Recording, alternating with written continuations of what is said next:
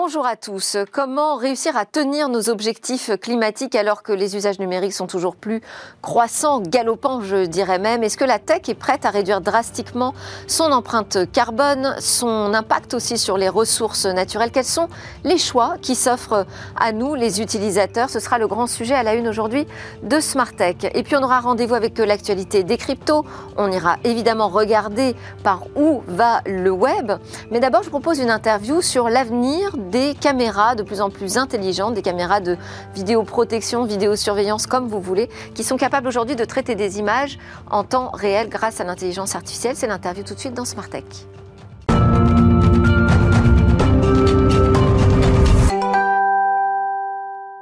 À la une de Smartech, je le disais, on va parler euh, d'empreinte du numérique, des solutions qui s'offrent à nous, à nous, que ce soit euh, acteurs ou utilisateurs de ce monde numérique et des technologies. Tristan Richard, vous êtes là pour ce débat, directeur des opérations APL Data Centers, et euh, vous discuterez avec Frédéric Bordage, qui est à distance avec nous, le fondateur du, de l'éminent collectif Green IT. Avant, bonjour et bienvenue. Avant d'entamer cette grande discussion ensemble, je propose qu'on regarde ce qui se passe du côté de la vision par ordinateur. On appelle ça la computer vision en anglais. Euh, donc des caméras de plus en plus intelligentes qui sont capables d'analyser en temps réel tout ce qui se passe euh, sous leurs yeux. Bonjour William Eldin, vous êtes le directeur général et cofondateur de 22. 22 créé en 2015. Oui, ça commence à faire ça commence à faire. Vous êtes euh, voilà, parmi les précurseurs de, ces mm. technologies, une entreprise française, mm. signalons-le, euh, donc spécialiste de ces technologies. Euh, quelles sont, dites-nous, où elles sont ces caméras de plus, de plus en plus intelligentes et quelles actions servent-elles aujourd'hui? Elles sont bah, dans les, en fait, pour la vidéosurveillance, donc habituellement à hauteur de vidéoprotection. Elles ont été installées pour la sécurité. Donc c'est. On en trouve où? Dans les villes?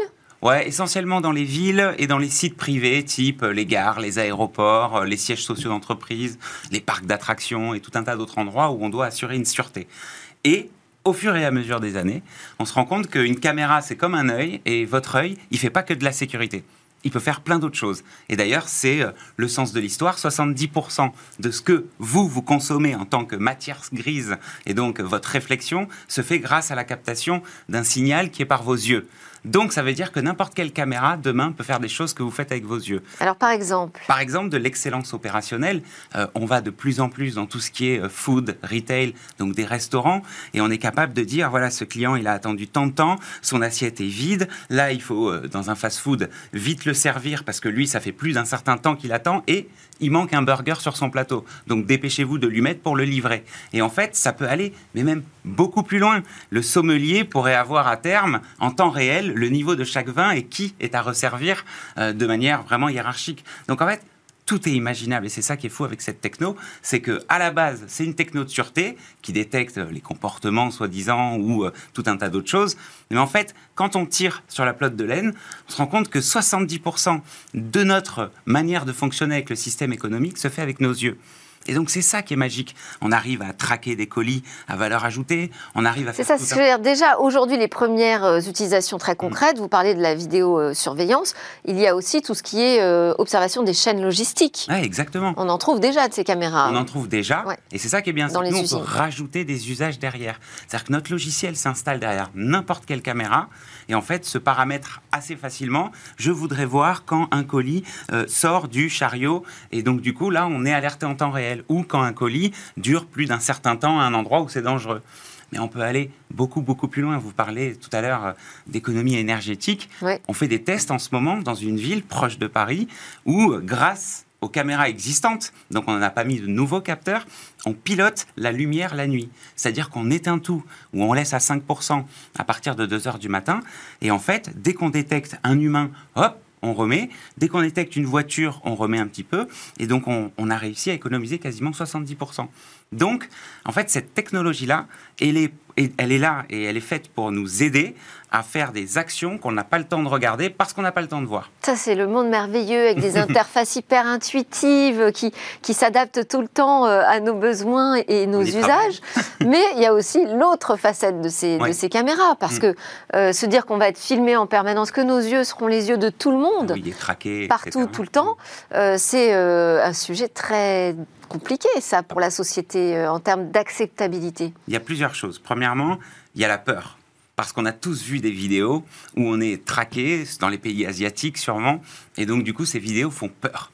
Et du coup, cette peur, elle n'est pas compensée parce que c'est compliqué comme technologie à comprendre. Mmh. Donc du coup, à part être docteur en intelligence artificielle et savoir exactement l'analyse de pixels fines en temps réel, etc., euh, bah, vous pouvez que me croire.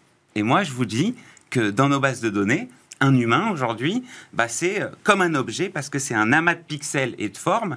Et en fait, si on décide, parce qu'aujourd'hui c'est illégal et c'est le parti pris que nous avons chez 22, de ne pas faire de reconnaissance faciale ou d'identité biométrique dans la catégorie objet humain, alors il n'y aura aucun souci, on ne peut pas remonter à vous. Donc en fait, alors c'est quand même en train de bouger en France avec euh, les Jeux Olympiques 2024, euh, où on inscrit aujourd'hui dans la loi la mm. possibilité d'avoir recours à ces, à ces technologies pour gérer des mouvements de foule. Alors c'est bien, la loi euh, JOP qui est passée, on est content. on aime bien les éléments de langage à l'intérieur qui sont précisés, ce qui était un flou hein, avant, on ne savait pas quoi Et rassurant, faire. Ouais. Voilà. Mm. Après, pour une technologie comme la mienne, où on, a, on doit avoir une forte croissance et un marché qui s'ouvre, c'est pas assez. C'est une expérimentation. Qu'est-ce qui, qu'est-ce qui va pas assez loin? Ben, c'est une expérimentation pendant les JO. Donc ça veut dire qu'au début des JO, on va installer des systèmes et à la fin des JO, on va les retirer. Rien à voir. Pas tout de suite à la fin, je crois qu'il y a un délai, euh, oui, le temps d'exploiter l'ensemble des données. De Exactement. Mais en fait, ce que je veux dire par là, c'est que c'est très focus sécurité, c'est très focus événements et JO. Et en fait, bah moi, 98% de mon business, il se fait dans en tout cas l'excellence opérationnelle dans les entrepôts, dans les usines, dans les magasins, etc. Et pour ça, vous n'avez pas besoin de loi bah, Si, justement, parce qu'aujourd'hui, il n'y a pas de loi, il n'y a aucun, aucun cadre juridique. Donc on a besoin au moins de spécifier ça pour aller plus vite et accélérer. Et votre marché est principalement en France? Non, au contraire. Notre marché, il est essentiellement aux États-Unis euh, aujourd'hui parce que bon, la Chine et l'Asie-Pacifique est un peu plus fermée. Il y a des concurrents qui vont un peu plus loin en termes de liberté personnelle.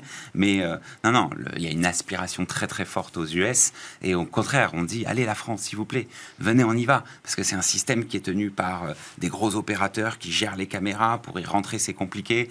Donc du coup, voilà, on essaie de bouger les choses, mais non, c'est pas le marché qui aspire le plus. Et alors là, vous avez quand même réussi une superbe levée de fonds, 22, 22 millions d'euros, mm. euh, auprès d'acteurs non négligeables comme bah, la SNCF. Bah déjà, c'est la BPI qui lit notre tour. Donc euh, merci la BPI et euh, merci d'avoir embarqué tous ces actionnaires. Ensuite, il y a la SNCF, il y a le groupe Bouygues, il y a le fonds de Xavier Niel et il y a des entrepreneurs qui ont revendu leur boîte que vous connaissez sûrement dans la tech. Donc c'est cool, on y croit. Des gros acteurs français y croient et je voulais m'en entourer pour faire monter la confiance et pour montrer que justement c'est une IA éthique que nous développons et il n'y a pas de données personnelles à l'intérieur. Donc c'est pour aller un peu plus vite et justement avoir accès aussi à ces beaux acteurs qui ont des parcs de caméras. Donc vous voulez aller un peu plus vite sur quel marché? Est-ce que vous voulez accélérer en France justement, en Europe? En fait, on accélère partout jusqu'à en déborder et à être aspiré ailleurs. Donc on accélère à fond en France, et c'est notre objectif, hein, c'est notre stratégie dans la levée de fonds, mais euh, on répond aussi euh, à l'étranger, et évidemment qu'on ouvre en ce moment aux États-Unis. Euh, sur les cas d'usage, où est-ce qu'il vous semble le plus pertinent aujourd'hui d'investir sur ces, sur ces nouveaux types de caméras? Ben, le plus on a parlé sécurité, on a mm. parlé logistique. Est-ce que mm. c'est là que ça se passe uniquement ou est-ce qu'il y a vraiment des nouveaux marchés à les défricher? Il, faut, en fait, cette technologie, et c'est ça qui est un peu, euh, enfin, à la fois magique et compliqué, c'est qu'elle répond à plein de secteurs et plein de problématiques. Donc, il faut choisir. Et il faut choisir où il y a déjà des caméras installées, où il y a déjà des gens qui sont derrière pour pouvoir interopérer avec, et avec des gens qui ont envie, donc un gros ROI derrière. Donc, la logistique est vraiment le premier secteur aujourd'hui où il y a une aspiration de ce besoin de sûreté. Ensuite, euh, l'excellence opérationnelle dans tout ce qui est euh, les supplies, les chaînes d'assemblage, les kittings, donc euh, la bonne commande bien chargée avec le bon nombre de produits à la bonne personne, donc tout ce qui est cette vérification. Et après, de plus en plus le retail et le food. Le, aujourd'hui, le fast-food est en train de nous ouvrir un marché vu que. C'est-à-dire, pourquoi le fast-food bah Parce qu'il est Qu'est-ce qu'on peut faire dans les fast-food avec vos caméras? Bah, Ce qu'on peut faire, c'est que déjà, il y a 60% de taux d'erreur à la livraison. Donc, contrôler les commandes. Ah, quand même Ouais. Donc la bonne voiture qui a commandé à la bonne borne. Dans les drives. bonne commande, exactement. Ensuite, à l'intérieur du restaurant, le manager, il est tout seul. On lui dit quelle table à débarrasser, comment, au bout de combien de temps il faut aller nettoyer les, WC, euh, quand est-ce qu'il faut euh, jeter les poubelles, etc. Et donc, après, on lui calcule ses temps d'attente et tout un tas d'autres choses, donc la précision à la commande, etc. Donc, on va être le vrai relais finalement, d'un manager qui n'a pas le temps d'avoir ses yeux partout, mais qui va se servir des 35 caméras pour pouvoir prendre le relais sur ses opérations. Vous avez déjà réalisé des tests? Il y a des choses qui fonctionnent? On a même un beau scale aux États-Unis en ce moment. Je décolle pour Chicago la semaine prochaine pour aller signer un gros contrat.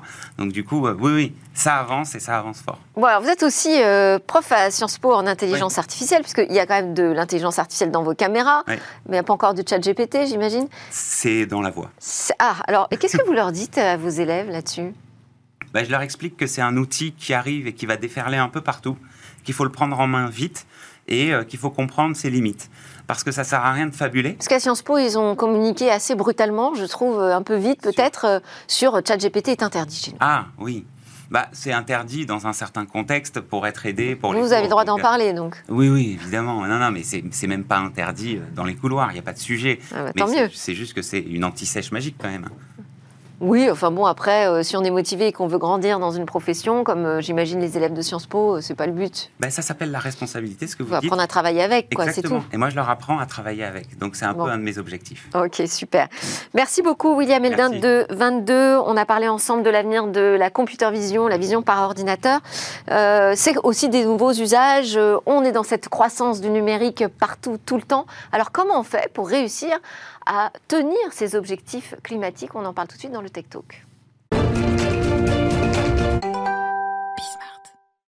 Alors, empreinte euh, environnementale du numérique en France, euh, qu'est-ce que ça représente? Comment est-ce qu'on peut travailler ce sujet autour de l'éco-conception? On voit beaucoup de choses euh, émerger sur les cycles de vie, comment allonger la durée de vie des, des matériels.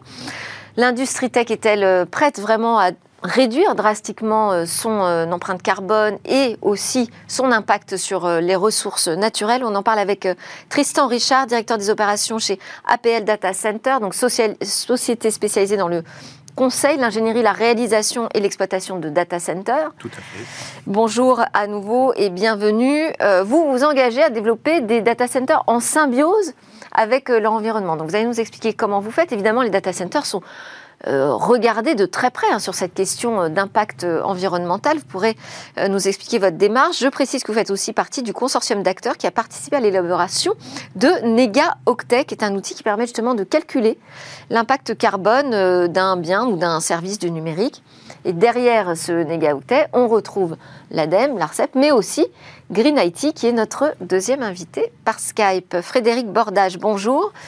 Vous êtes, euh, vous, un pionnier, hein, il y a un expert de, ces questions, une référence sur euh, ces différentes facettes du numérique euh, responsable. Le fondateur, je le disais, de l'éminent collectif Green IT, premier réseau aujourd'hui d'expertise en Europe sur la sobriété numérique. Vous accompagnez les entreprises, les pouvoirs publics hein, sur leur stratégie pour un numérique responsable et plus sobre. Vous avez créé donc la méthode officielle avec euh, l'ADEME pour évaluer et réduire les émissions de gaz à effet de serre du numérique. Vous avez aussi à votre actif plein d'autres outils qui sont euh, utilisés par, euh, par l'industrie. Donc ça bouge quand même hein, dans, cette industrie sur cette question environnementale. Je précise qu'il restait avec nous en plateau William Eldin, directeur général et cofondateur de 22. Vous, votre spécialité, c'est la computer vision, mais vous pouvez évidemment participer à, ce débat. Vous faites partie de ces acteurs de la tech qu'on attend hein, sur, sur ces questions. D'abord, est-ce qu'il vous semble que cette euh, industrie, globalement, les acteurs sont prêts aujourd'hui à réduire drastiquement leur empreinte environnementale, Tristan? Ce qu'on vient d'entendre euh, à l'instant est une belle illustration finalement de l'augmentation et de l'explosion finalement des besoins euh, des utilisateurs finaux et euh, du besoin finalement de calcul et d'évaluation finalement de la mesure euh, de la donnée, du calcul de la donnée. Et donc depuis 2015, bah, c'est 400% de flux Internet en plus entre 2015 et 2021, c'est plus 60% d'utilisateurs. Et donc on se rend compte qu'il y a une forte augmentation du besoin des utilisateurs, de la demande et la, vidéo, la vidéosurveillance en est une belle illustration. A contrario, on se rend compte que la consommation énergétique des data centers, bah, finalement, a augmenté entre 10 et 30, 40% Donc il y a eu déjà, euh, au niveau des centres informatiques... Euh, la consommation de quoi Consommation électrique. La consommation électrique a finalement augmenté moins vite que les besoins des utilisateurs et euh, les usages de l'informatique. Et donc parce que le domaine des data centers est engagé depuis euh, plus de 15 ans finalement dans cette réduction de l'impact environnemental des data centers. Et, a commencé... et parce qu'aussi c'est une motivation économique. Alors ça a commencé il y a une quinzaine d'années justement pour réduire ces consommations et euh, éviter de trop payer d'électricité, c'est sûr. Mais, euh, mais on se rend compte que finalement, ce n'était que la première étape, finalement, sur d'autres euh, activités qui permettent de réduire cet impact environnemental. On le verra après. Donc il y a l'impact carbone dont on parle beaucoup euh, actuellement, mais c'est aussi la consommation d'eau. C'est l'impact visuel, sonore des data centers dans leur environnement immédiat. Et on retrouve cette espèce de, cet effet de symbiose avec l'environnement. Finalement, on est là pour construire aussi des data centers qui s'intègrent dans l'environnement immédiat. Comment est-ce qu'on peut être en symbiose Un data center, ça ne ressemble pas du tout à une forêt. Euh. un exemple très flagrant, il y a plus de dix ans maintenant, une grande banque française a créé deux gros data centers au milieu des champs. Et finalement, vous approchez de ces data centers, vous ne les voyez pas. Parce que l'aspect euh, architectural de ces data centers est complètement fondu, finalement, dans son environnement immédiat. Donc ça, c'est un exemple flagrant d'être en symbiose avec son environnement. Donc architectural, en tout cas une symbiose architecturale, mais aussi environnementale. Environnementale, puisque maintenant on récupère la consommation, la chaleur finalement générée par les serveurs, on la récupère pour aller euh, euh, réchauffer euh, des immeubles de bureaux, des commerces, des logements qui sont à proximité finalement des data centers. Alors, ça, cette symbiose. Je vais interroger Frédéric sur plus euh, précisément ce qu'on appelle la pollution euh, numérique Parce qu'on voit qu'il y a beaucoup de choses. Hein, euh, on parle de l'empreinte carbone, on parle de l'utilisation de l'eau. Qu'est-ce qu'on appelle la pollution numérique? Sur, quoi est-ce qu'on doit agir, Frédéric? Ah, Aujourd'hui, le numérique, on estime, hein, ce sont les chercheurs indépendants de la Commission européenne, estiment que le numérique contribue à 16 crises environnementales et sanitaires majeures. Donc, je ne vais pas toutes les, les décrire maintenant. Beaucoup quand Mais, même. Euh, si, on si on décrit les principales, notamment celles qui ont été mises en avant dans l'étude publiée par l'ADEME et l'ARCEP récemment, on se rend compte que les principales crises auxquelles le numérique euh, euh, contribue sont l'épuisement des ressources naturelles non renouvelables. Donc ce sont les métaux, les minéraux notamment. ça, c'est 52% de l'empreinte du numérique en France. 28% de l'empreinte du numérique en France, ce sont les radiations ionisantes. Donc là, on est sur un impact sanitaire. Et puis, il reste 11% pour les émissions de gaz à effet de serre, ce qui est finalement peu par rapport aux deux autres crises environnementales et sanitaires majeures. Et puis, euh, les autres qui vont contribuer à 9% au total de l'empreinte du numérique. Donc, c'est ça, en fait. Ce qu'on appelle la pollution numérique, c'est ça. Oui, ça veut dire finalement peut-être que euh, la réduction de l'empreinte carbone, c'est ce qui est le plus facile euh, à faire? Bah, en fait, c'est pas l'indicateur le plus significatif. Tout le monde est focalisé sur l'empreinte carbone du numérique, alors que l'enjeu, il est d'abord sur euh, euh, ne pas contribuer à épuiser trop vite les ressources à partir desquelles on fabrique la technologie en général, dont le numérique. Donc l'enjeu numéro un, c'est évidemment réduire des impacts, mais l'enjeu numéro deux, c'est économiser ces ressources dont les stocks, ce qu'on appelle les réserves rentables, sont en train de s'épuiser à très grande vitesse. On sait qu'aujourd'hui, ça n'est pas des siècles qu'on a devant nous pour la technologie, mais des décennies, littéralement. Et donc l'enjeu, c'est euh, de faire des choix. D'ailleurs, c'est l'objet de la loi Rennes qui vise à réduire l'empreinte environnementale du numérique en France, faire des choix et décider ce qu'on souhaite faire avec le numérique.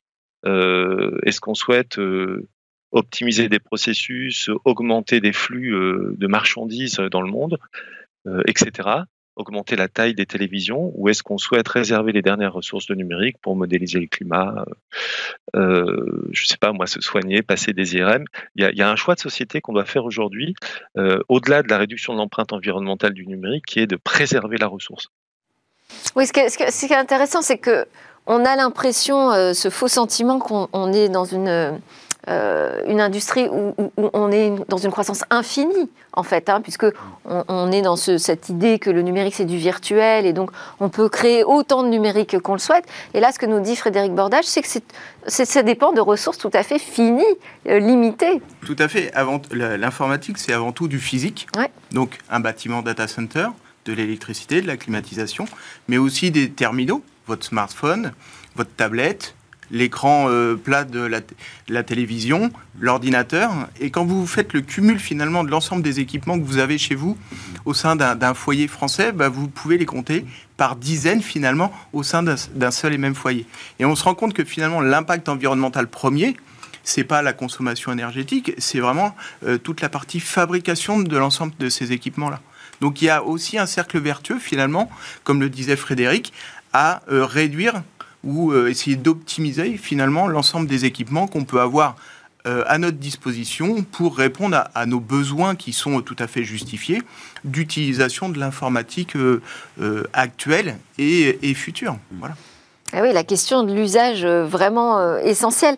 Frédéric, vous avez évoqué la, la, loi Rennes. On a aussi un rapport de l'ADEME avec l'ARCEP qui est sorti récemment, avec différents scénarios étudiés pas mal, je trouve, de communication aujourd'hui sortent autour de euh, d'initiatives d'éco-conception, de responsabilité des data centers, Est-ce qu'il vous semble aujourd'hui qu'on est vraiment dans une prise de conscience euh, suffisante ou est-ce qu'on ne va pas encore assez vite? Alors, on va clairement pas assez vite. Hein. Je suis désolé, j'aimerais dire l'inverse, hein. mais euh, il suffit de regarder l'étude ADEME Arcep qui vient d'être publiée il y a une dizaine de jours hein, et qui euh, se projette à l'horizon 2030-2050 à peu près, et euh, qui démontre que dans un scénario réparateur, celui en utilisant, on utilise de l'intelligence artificielle, de l'IoT et on multiplie les data centers et les terminaux d'ailleurs. Hein.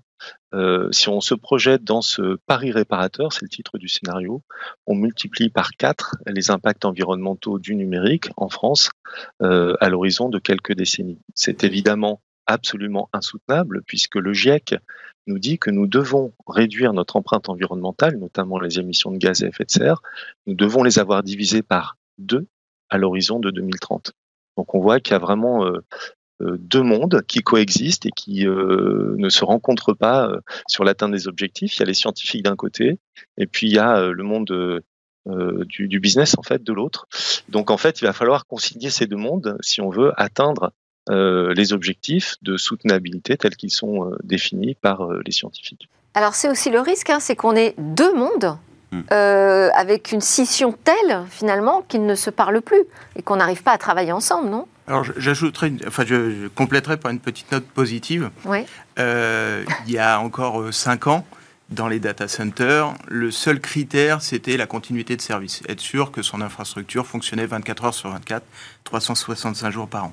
Depuis maintenant plus de deux ans, le critère environnemental devient pratiquement aussi prépondérant que le niveau de continuité de service. Donc il y a une évolution des mentalités. Mm.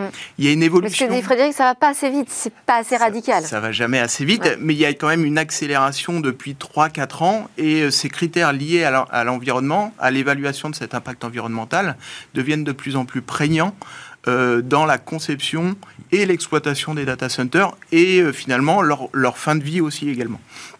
Donc ça, c'est le premier point. Deuxième point, c'est que avec euh, l'ADEME, l'ARCEP, euh, il y a la mise en place, donc il y a des, bases de données d'évaluation de l'impact environnemental, mais il y a aussi des méthodes qui ont été mises en place pour justement évaluer de manière normative euh, finalement l'impact environnemental d'un service numérique, d'un data center, d'un service cloud et ainsi de suite. Et donc autour des bases de données qui sont de plus en plus fiables, dont la base NegaOutet, bah, Green IT, APL Data Center ont participé à l'élaboration de cette méthode qui permet de mesurer l'impact environnemental euh, des services numériques suivant une Parce que déjà, avoir l'information, c'est un point important. Parce qu'on ne pouvait pas bien mesurer jusqu'ici, donc on ne pouvait pas forcément agir euh, là où il fallait. Alors moi, il y a quand même ce sujet de, de, de, la fracture qui risque aujourd'hui de se créer, avec d'un côté ceux qui nous disent, bon, bah là, il faut tout arrêter. Euh, c'est l'ultra low-tech, je dirais. et de l'autre, les techno-solutionnistes qui nous disent, non, mais de toute façon, tout ça, ça va passer parce qu'on va trouver des solutions pour résoudre tous ces problèmes. Euh, Frédéric Bordage, vous vous situez pratiquement, je dirais, au milieu, puisque vous accompagnez cette industrie euh, du numérique vers euh, cette sobriété. quel, est, ce milieu, ce juste milieu à trouver pour que les deux continuent quand même à travailler ensemble? Bah, Vous avez cité la démarche d'éco-conception. Clairement aujourd'hui, hein, la Commission européenne pousse tous les États membres, dont la France, à éco-concevoir l'ensemble des produits et des services numériques. On a aujourd'hui euh, les méthodes et les outils qui permettent de le faire. Nous, on est allé un cran plus loin que les standards existants en définissant une démarche qui s'appelle la slow tech, qui est finalement la contraction de la low tech et de la high tech, où l'enjeu, bah, c'est de garder des capteurs euh, garder des data centers quand c'est absolument indispensable, mais par contre, c'est d'enlever des processus 100% numériques aujourd'hui un peu technosolutionnistes, c'est d'enlever tous les bouts numériques qu'on peut enlever. Et on a des exemples comme ça, comme une startup, Weatherforce, qui va calculer des prévisions pluviométriques très fines, très fiables pour des agriculteurs avec un super calculateur euh, blindé d'IA euh, basé à Toulouse, mais qui va transmettre euh, ces prévisions pluviométriques avec de simples SMS en 2G sur des featured phones qui ont 15 ans. Et donc l'enjeu, en fait, et donc la bonne nouvelle, c'est qu'on a des démarches des solutions qui permettent d'atteindre les objectifs de développement durable dans le domaine du numérique. L'enjeu, c'est effectivement, comme vous le soulignez, de décliver notre pensée et d'assembler low-tech et high-tech euh, dans un même processus hybride, mais qui est encore un peu euh, difficile ou surprenant euh, pour un monde qui est encore soit d'un côté, comme vous le soulignez, très décroissant ou très techno-solutionniste. Et donc, il faut vraiment essayer de rassembler, c'est ce qu'on fait avec cette démarche de Slowtech, mais aussi avec les méthodes telles qu'elles ont été présentées par euh, Tristan, c'est-à-dire toutes les méthodes qui sont mises au point aujourd'hui euh, avec des experts, notamment le consortium Negaoctet, euh, dans le cadre en fait des démarches qu'on appelle des PCR pour évaluer finement les impacts environnementaux pour pouvoir les réduire avoir des outils. Bon, c'est là où on ne fait pas de technosolutionnisme, mais on a quand même besoin un peu de tech hein, pour mesurer, pour, euh, pour avoir le bon diagnostic. La, la slow tech, ça vous parle, William Eldin? Ça me parle et à la fois pas du tout. Euh, c'est-à-dire que. Bah, c'est un concept nouveau, c'est normal. Bah ouais, peut-être. Il faut le temps d'acquisition. Mais dans l'intelligence artificielle, il y a deux grosses phases. Il y a la phase d'apprentissage qui, elle, consomme énormément. Et après, il y a la phase d'inférence où on met ça euh, dans, les, dans la vie de tous les jours. Où là, bah, les financements ou les projets nous cadrent tous à dépenser le moins possible d'énergie. Donc on bosse sur les phases d'optimisation. Mais un peu comme euh, le sujet de l'éthique dans l'intelligence artificielle, moi je suis un peu perdu avec cette économie euh, énergétique au total, parce que, euh, comme le dit Frédéric, il y a plein de sujets qui sont peu mesuré, euh, on est peu éduqué dessus et on est même peu suivi au quotidien sur ces indicateurs qui nous permettraient de, tendre vers une évolution. Donc, en fait, ce que je dis souvent, c'est que on veut tous philosophiquement, mais on a du mal à s'y retrouver dans le temps qui nous est imparti. Donc, peut-être que ce sujet va mûrir de plus en plus et va nous être accessible. Mais c'est vrai qu'aujourd'hui, si on n'est pas très techno et, et, on passe pas du temps à aller chercher où est-ce qu'on peut faire des économies et sur quoi, ben on se plante en fait. Mm, mm. Mais je, pense que c'est aussi aux, gens qui font des, programmes, aux mm. utilisateurs, de descendre dans les couches basses finalement physiques mm. de l'infrastructure du numérique et d'aller challenger euh, les constructeurs informatiques d'un côté, euh, les fournisseurs d'accès Internet de l'autre, les hébergeurs de data centers de l'autre côté, pour leur dire, bah, on veut, on souhaite euh, avoir des infrastructures qui soient euh, à plus faible impact environnemental. Et c'est comme ça aussi que ça va faire évoluer mm. notre domaine et nous faire réfléchir, tel qu'on l'a déjà fait chez Apple Data Center, pour éco-concevoir mm. des data centers, intégrer des nouvelles technologies comme euh, par exemple les, serveurs à immersion, comment on peut intégrer de l'hydrogène maintenant, soit pour alimenter les groupes électrogènes, mm. soit pour avoir des, des systèmes de stockage d'énergie. c'est ce passage à l'action qui est compliqué hein, aussi. Mais c'est, ce passage à l'action nous est demandé mm. maintenant par nos donneurs d'ordre, parce qu'ils n'ont plus le choix que de proposer des infrastructures à plus faible impact environnemental. Et alors le, futur data center, il sera comment? Parce que là, on se dit, mais là aussi c'est galopant, il faut toujours plus de serveurs pour traiter toujours plus de données. Comment, comment on va s'en sortir? Vous, voyez comment vous l'avenir? Précis. Il y a 10 ans, pour 1 kW d'informatique, il fallait 1 kW de froid refroidir. Actuellement, pour un kilowatt d'informatique, il faut entre 0,2 et 0,3 kW pour, euh, de froid pour refroidir l'informatique. Et donc, le, le, data center du futur, c'est un data center où déjà les températures de fonctionnement seront à peu près équivalentes aux températures ambiantes extérieures, ce qui est déjà presque le cas. On, on, climatise des data centers à 25, 26, 28 degrés maintenant. Donc, on a de moins en moins besoin de la climatisation. C'est euh, des matériaux aussi éco-responsables, le béton bas carbone, pourquoi pas dans un avenir plus ou moins proche des data centers en bois. Euh, et c'est aussi toute la... Ah, quand vous me dites ça, moi je pense aux incendies tout de suite. Hein. Oui, mais le, bois aussi est résistant à l'incendie dès l'instant où il a une certaine propriété. Euh, et c'est aussi toute la filière de euh, recyclage des infrastructures data center qui vont être démontées. Et pourquoi pas ce qu'on faire du rétrofit, donc restructurer des anciens bâtiments en data center pour éviter une artificialisation des sols, par exemple on réutilise les dalles béton au lieu de construire euh, sur, des, sur des champs. Euh, Excellente idée. Euh, Frédéric, je crois que vous vouliez en particulier, vous l'avez évoqué, hein, parler de la question des écrans aussi. On est dans un monde où on est de plus en plus confronté à ces écrans en permanence et c'est une source de pollution énorme. Qu'est-ce qu'on peut faire vis-à-vis de ça? Ben, En fait, c'est très simple, c'est la bonne nouvelle. effectivement, quand euh, L'ADEME a publié son étude, ADEME Arcep, hein, sur euh, l'empreinte du numérique en France. On se rend compte que si on prend un équipement individuellement, celui qui a le plus d'impact à l'échelle de nos vies numériques, eh c'est l'écran de la télévision qui trône au milieu du salon. Et euh, le point important, c'est qu'on augmente de façon continue la diagonale de ces écrans et surtout, on est en train de changer de technologie en passant d'une technologie LCD à une technologie LED. Et dans un écran LED, c'est-à-dire de nouvelle génération, on a jusqu'à quatre fois plus d'impact environnementaux. Donc l'enjeu, c'est pas de se priver des écrans parce qu'on en a besoin euh, dans notre vie numérique, au travail, et c'est normal de souhaiter s'informer, se, divertir en regardant la télévision. Mais l'enjeu, c'est de modérer en fait l'augmentation, voire de stopper l'augmentation de la taille des écrans, et d'essayer d'allonger au maximum leur durée de vie. Et donc je pense que c'est un message important à passer. Euh, celui-là, il est très simple il faut être raisonnable sur la taille des écrans et il faut euh, tenter d'allonger la durée de vie, soit en conservant longtemps son écran, soit aussi en lui redonnant une seconde vie, par exemple en massifiant le réemploi des écrans. Ce qui n'est pas encore euh, euh, fait aujourd'hui. on a du mal à trouver des écrans reconditionnés, par exemple, des écrans de télévision, par exemple.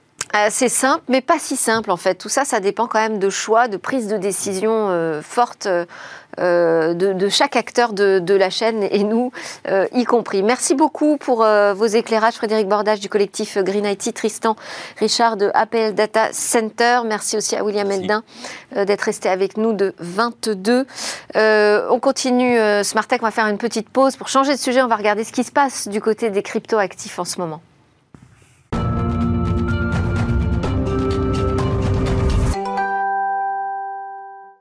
Bienvenue de retour sur le plateau de Smart Tech pour la deuxième partie de votre émission sur le numérique et les tech. On va parler des cryptos, des cryptos actifs et de leur actualité avec euh, Flavio Restelli, consultant crypto chez KPMG. Bonjour Flavio, bienvenue.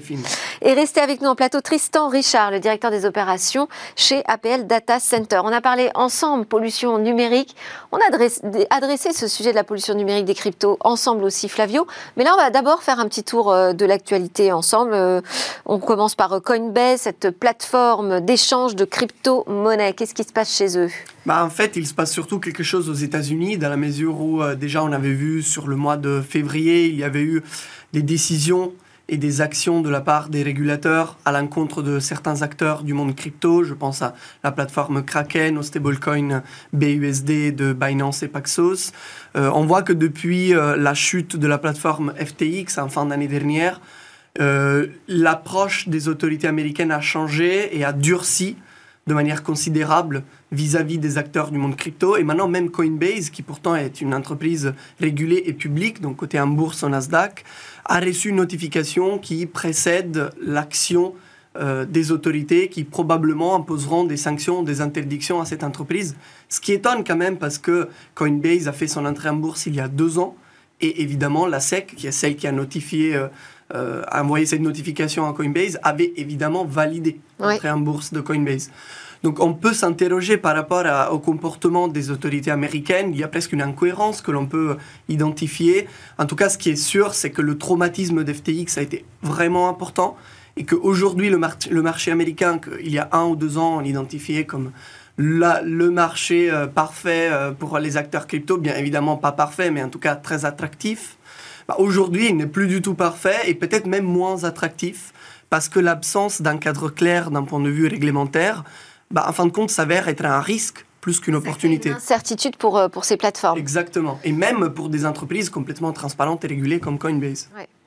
Alors, autre info euh, que vous vouliez partager avec nous, c'est Circle, émetteur du deuxième stablecoin du marché, l'USDC, qui a annoncé établir son siège à Paris. Tout à fait, le siège, siège européen. Exactement. Et en fait, c'est d'autant plus intéressant si on met cette, euh, cette nouvelle en perspective avec l'autre, parce qu'on se rend compte que Circle, grand acteur américain, aujourd'hui commence à se projeter en Union européenne. Bien évidemment, ils n'ont pas cessé leurs activités aux États-Unis, mais ce qu'on comprend, c'est que la France et l'Europe du fait de l'avancement de la réglementation, je pense au règlement MICA, euh, au projet pilote, on, y reviendra, au statut PSAN en France, etc., sont de plus en plus attractifs. Aujourd'hui, les business crypto... Ça que cette régulation n'effraie pas le marché Tout l'inverse, en fait. Elle crée de la compréhension par rapport à comment on peut évoluer, comment on peut aller démarcher le secteur et comment on peut éventuellement structurer une stratégie sans le risque, cette épée de Damoclès sur la tête, que demain le régulateur pourra toquer à notre porte et imposer des dizaines de millions de sanctions sans qu'on puisse, euh, comment dire, s'y préparer le comprendre et l'anticiper et l'éviter, bien évidemment. Et puis c'est aussi, euh, j'imagine, parce que euh, l'Europe, la France aussi, hein, est un acteur très important dans le monde des crypto-actifs. Bien sûr, Paris est en train de devenir un peu le, crypto-hub de, de l'Union européenne, tout à fait. Euh, on, a les, on a les bons experts, on a les investisseurs. Effectivement, on a la réglementation, hein.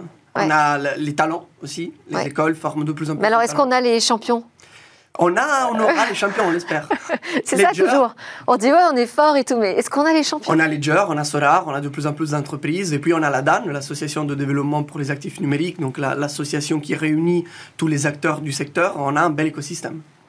Ok, alors vous, vous, avez évoqué très euh, rapidement cette euh, expérimentation euh, en Europe. De quoi s'agit-il? Le régime pilote, effectivement, c'est un, une des initiatives réglementaires de l'Union européenne qui va permettre aux institutions financières notamment d'effectuer des expérimentations sur blockchain pendant quelques années en bénéficiant d'un bac à sable, donc de, en gros de l'exemption de certaines contraintes réglementaires qui normalement s'appliqueraient aux titres financiers traditionnels et qui à condition que ces titres soient euh, tokenisés, donc représentés sur blockchain et échangés sur blockchain, dans le cadre d'expérimentation agréée, eh bien, ces acteurs pourront bénéficier de, euh, d'un cadre simplifié pour pouvoir euh, comprendre et tester les business. Elles ont besoin de ça pour se lancer dans, dans, les cryptos? On parle des banques en fait, c'est ça? On parle notamment des acteurs financiers traditionnels, effectivement. Je pense qu'il y a une vraie demande d'accompagnement et de compréhension des enjeux, cela passe par des expérimentations et donc effectivement la réglementation doit prendre cela en compte.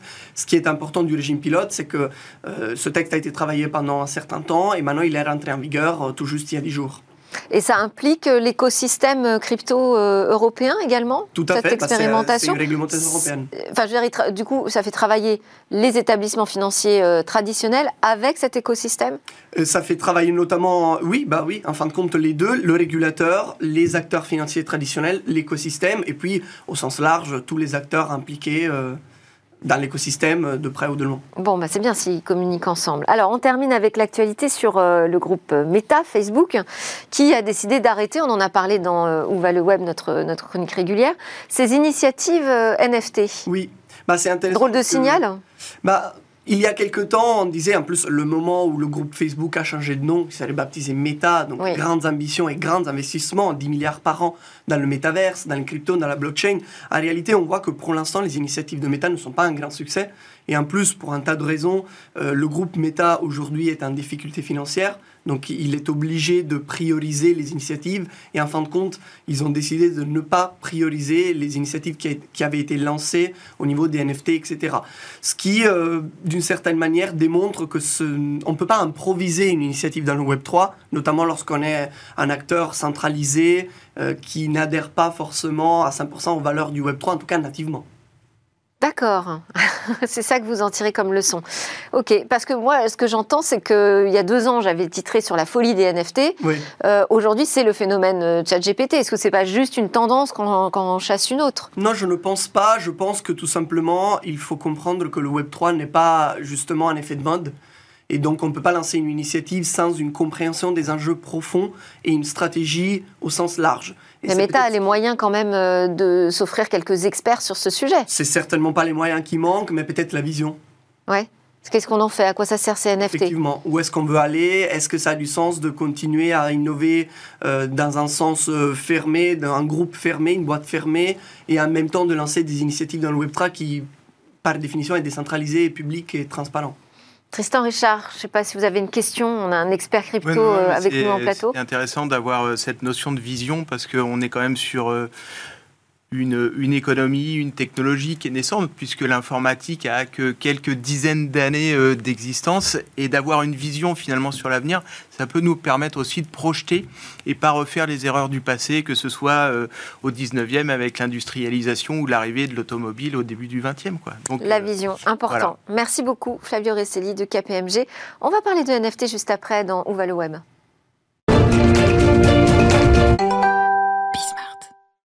Alors, Eva va nous parler du Bristol. Bristol qui décide de lancer sa collection de NFT. On verra avec Flavio si c'est pertinent ou pas. Aujourd'hui, des NFT dignes d'un palace. Le Bristol Paris lance sa première collection de NFT. Son nom, le Bristol Unlocked, ou déverrouillé en français. Une collection euh, qui vient d'une collaboration avec la start-up Metav.rs et qui est composée de 11 pièces, comme le nombre de suites du palace. Une série très limité donc, mais c'est justement tout l'intérêt. Qui dit palace dit accès très privé, très exclusif. Cette poignée d'acquéreurs bénéficiera alors de privilèges dans la vraie vie. Une nuit à l'hôtel Beaucoup trop simple, le Bristol Paris vous propose par exemple la dégustation d'un plat exclusif signé Éric Fréchon ou encore un accès à la piscine du sixième étage, réservé normalement à la clientèle. Des récompenses toutes alignées avec l'excellence que s'impose le Bristol. Pour s'inscrire et essayer d'obtenir un des NFT, c'est à partir du 14 avril. Le Palace du 8e arrondissement souhaite clairement ici secouer les codes de l'industrie hôtelière de luxe. En juin dernier, le propriétaire du Palace faisait déjà ses premiers pas dans le Web 3 avec une apparition dans le jeu, de, dans le jeu de mode Drest. Le groupe proposait aux utilisateurs de faire poser leur avatar devant son établissement phare, comme le Bristol et c'est loin d'être fini car l'établissement centenaire prépare en ce moment un système qui permettra à ses clients de payer leur chambre en crypto. Le mariage du luxe avec euh, les exclusivités sous NFT, ça c'est pertinent? C'est pertinent et depuis un moment maintenant, effectivement, les NFT, de manière générale, le Web3 intéresse de plus en plus les acteurs du luxe. Ouais. Bon, on verra si ça continue. Parce qu'il y en a qui abandonnent, d'autres qui s'y mettent. On verra si ça tient tout ça. Merci beaucoup. Flavio Resselli, consultant de KPMG sur les cryptos. Tristan Richard, directeur des opérations APL Data Centers. On a parlé ensemble de cet impact environnemental du numérique et la nécessité du passage à l'action.